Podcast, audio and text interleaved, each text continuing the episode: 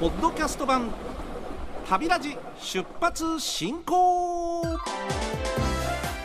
のポッドキャスト番組は RKB ラジオで毎週土曜日朝5時30分から放送している旅ラジ出発進行。そのポッドキャスト版です。ポッドキャストでしか聞けないコーナーもございますよ。それでは早速出発進行。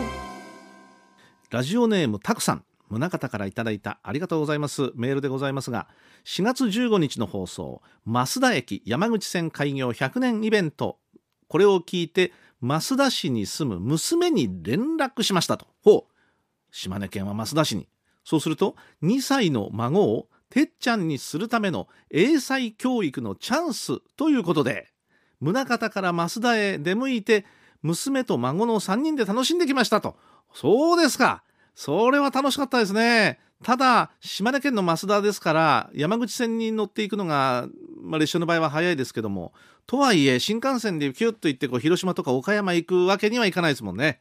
ちょっと時間かかりますが。あー飛んでった。そうですか。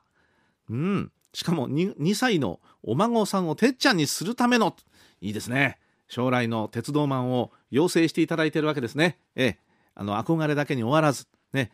ちょうどその憧れが現実と変わる時にその現実でもいややっぱり夢を抱いたまま鉄道好きだなっていうふうに思っていただくと将来は運転手さんになったり車掌さんになったり設計士さんになったりする可能性がございますんでぜひ、はい。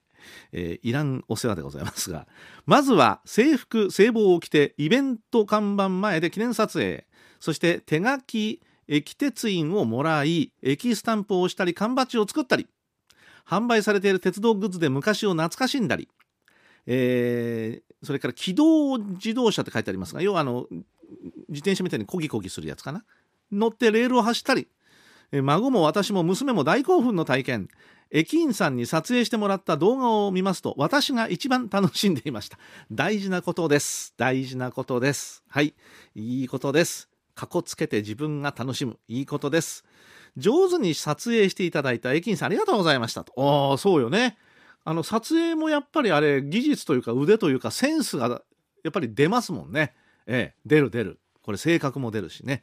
やけにあのアップじゃなくて引いて撮る人ね。ええ。それから逆にアップすぎる人とねいろいろいますけども。ブレブレな人いろいろいますけども。はい。よかったですね。それからホームも無料開放。〇〇の話号やスーパー松風号の発着に立ち会い手を振れば窓越しに乗客も笑顔で手を振り返してくれました。いやー乗客の方もいいですね。手を振ってくれると嬉しいもんねあれね。うん全然知らない人でも関係ないもんねそんなのは。私一人なら変なじじいでしょうが。孫を抱いているから客も乗務員さんも駅員さんもみんな笑顔で応じてくれたのも嬉しかったです。いやいやいや変なじじいってことはないですけどね。えー、えー、ですよ。よかったですよ。えー、っと正午頃12時頃雨予報が出たので式典行事や DL 山口号を諦め帰路に着きました。そうですか。すぐにかなりの雨になったのでイベント関係者は大変だったと思います。とにかくかなりの人出でしたしみんな笑顔で親切で楽しく感動しました。あよかった。孫の鉄道に、えー、楽しんでいる写真もさらに増えて増えて将来は必ず鉄道ファンになるでしょうと。お墨付き。よかったね。えー、ステージとか待合室とかの催しなどまだまだ書ききれません。今回も良いものを紹介していただきました。ということでよかったです。手助けになっていたんであればね。ああこれは思い出はまたね次の思い出作りにどっか行きましょう。ね。お孫ちゃん鉄道ファンになってくれてそのまま突っ走ってほしいな。番組からのお願いでございますけども、えー、そうですか。何か笑顔がね浮かびます。ラジオネーム小熊さんからいただきましたよ。ありがとうございます。春の青春18切符をお使いになった方からでございまして。いいな青春18切符なえー、この番組でも何度も出てまいりますがこの方この春小倉から東京へ青春18切符を使って上京しました。ね。えー、小倉から行った。まず1日目姫路に泊まりましたなるほどだから割にゆっくりめのゆったりめの計画されたわけですよね早朝に乗って深夜に着くんではなくって姫路に泊まったで、えー、合計12回の乗り継ぎを経て翌日夕方に目的地に到着と。ね、その間あ12回の乗り継ぎ13本の列車ということになりますか。お知りたかったでしょう。腰はどうだしどうでしたか？ね。だんだんあの でもね、えー、最近の車両はまだいい方だということですよね。それは昔はあの新幹線のない頃は、まあ、東京から延々九州まで、まあ、SL に引かれたあ、えー、客車で乗ってこれがもっと直角に近い感じ。もうほぼ直角ですねこれね。背もたれがついてて。それよりは今少しこうね腰の辺り若干こう出っ張りがあったりして、えー、それでもまだマシな方なのかもしれませんけどね。あ12回の乗り継ぎ。駅メルを聞き流れゆく景色を見ながら電車に揺られていました、うん、でこう書いてある。山陽本線沿いの周防灘。周防灘が見える山陽本線というと豊富を過ぎて徳山光岩国やがて広島に至るあの辺り。秋灘。そのん？秋灘だと柳井周防大島とかその辺りかな。ああ。えー、秋灘周防灘東海道本線相模湾。熱海から先ですねこれね、えー、大磯のビーチの近くとか。いつまでも見ていたかったです。そうか。山陽本線沿いって書いてあるんでどうだったんだろう。宇部線とか呉線は乗ってないってことですかね。それから東海道本線の相模湾。ね海を見ている天気の悪い日はねちょっとあの、うん、なかなか見通しも良くないですが。天気の良い日は見通せる時はまあ綺麗でね、えー、これは海をパッとこう久しぶりに見て開けてきた時のあの何とも言えない爽快感というかね、えー、山の緑とまた違った気分になりますよね。東京はたくさんの鉄道があって見ていて飽きませんがやっぱり九州が恋しくなる今日この頃ですと。ああそうですか。今東京にいらっしゃるわけだ。また時間があれば青春18切符で地元まで今度は帰りたいと。逆のねコースで。あるいはちょっと大回りしてどうですか？私ね一回東京から九州に帰る時にわざわざ紀伊半島回ったことがありますね、えー、だから時間はかかるわけですよ、えー、かかるわけですがまあそれなりに楽しさはありましたね、えー、思い出にも残っていますけどもね。紀伊半島ですよわざわざ、はあ、いや青春18切符の思い出。最近はあんまり私はないな。だって使ってないもの、うん、なかなかね、うん、暇を作らなきゃなという感じですが。いいですね。あの青春18切符いろんなところに連れて行ってくれるわけですけども、まあ、かつてに比べればチョイスできるコースが随分と減りました。減りましたけれどもまだまだ大丈夫です。まだ大丈夫です。ね。新幹線がどんどんできるにつれて、えー、乗れなくなるところがどんどん増えていく。使い勝手が悪くなっていかないその前にやっておきたいなというふうに思いますね。小熊さんありがとうございました。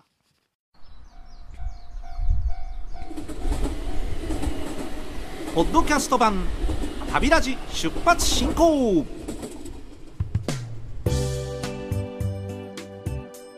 乗務員茅野の鉄道コラム。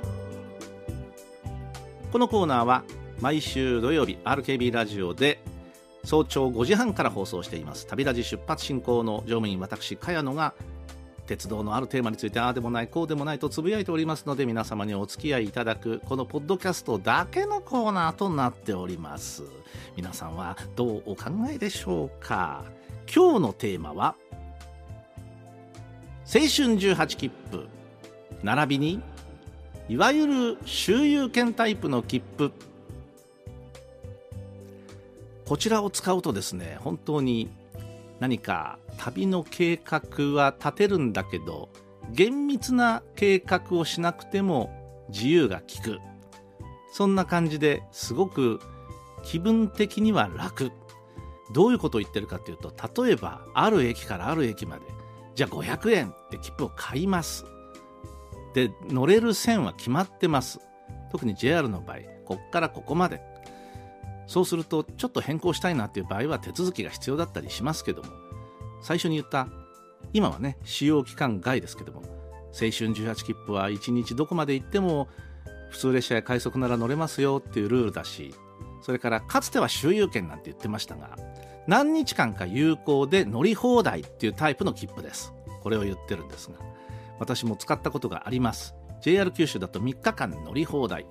えっとのびのびえあ違う違う。ぐるっと九州切符か、うん、あれ使ったりとか。まあ例えばですよ。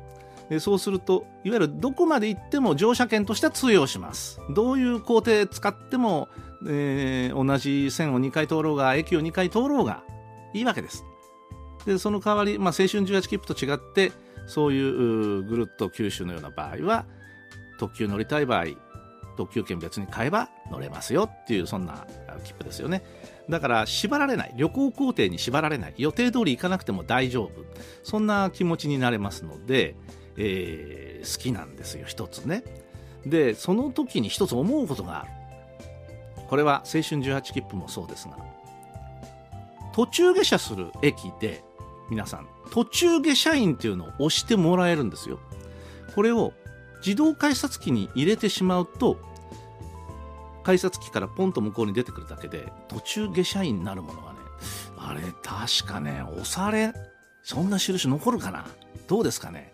これを自動改札じゃなくて人の駅員さんがいるところを通りますね。そうするとそこで例えば博多駅で降りるときに途中下車員をしてくださいというと博多っていう駅のスタンプちっちゃなごくちっちゃなこれをポンと押してくれる。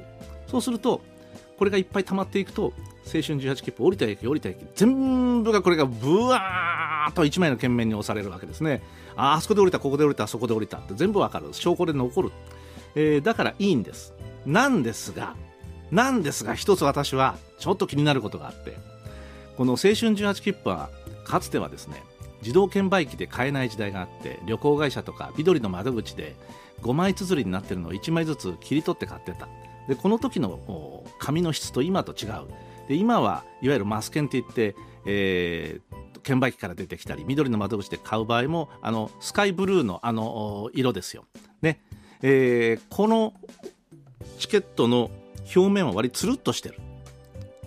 ところが昔はつるじゃなくてちょっと、えー、いわゆる紙の質があまり良くなかったっていうかね、うん、でもそっちの方が途中下車員を押した時にインクを吸い込んでくれるんで弾くことがないで今のやつは表面がつるっとしてるんで例えば博多ってポンと押してもらってもしばらく乾くまで待たないとなんか表面が汚くなっちゃうわけですよ。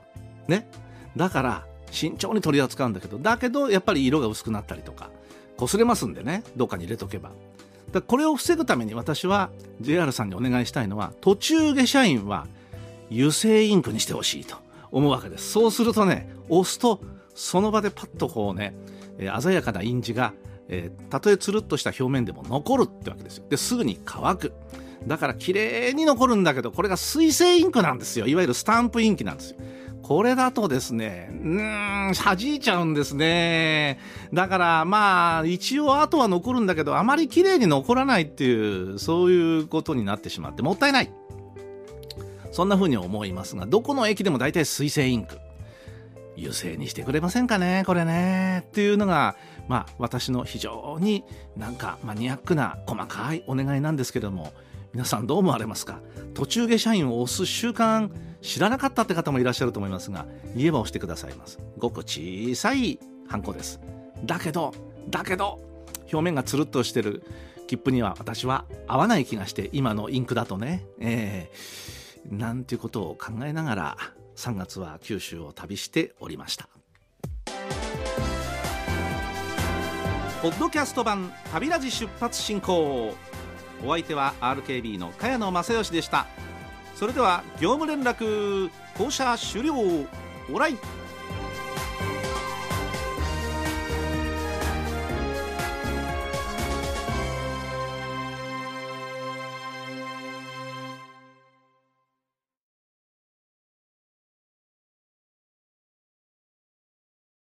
ここで Google ポッドキャストをご利用の方へお知らせです。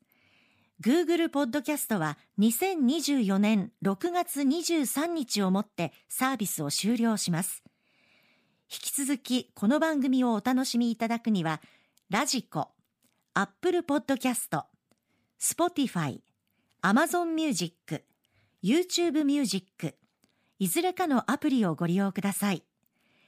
これからも RKB ラジオのポッドキャストをお楽しみください。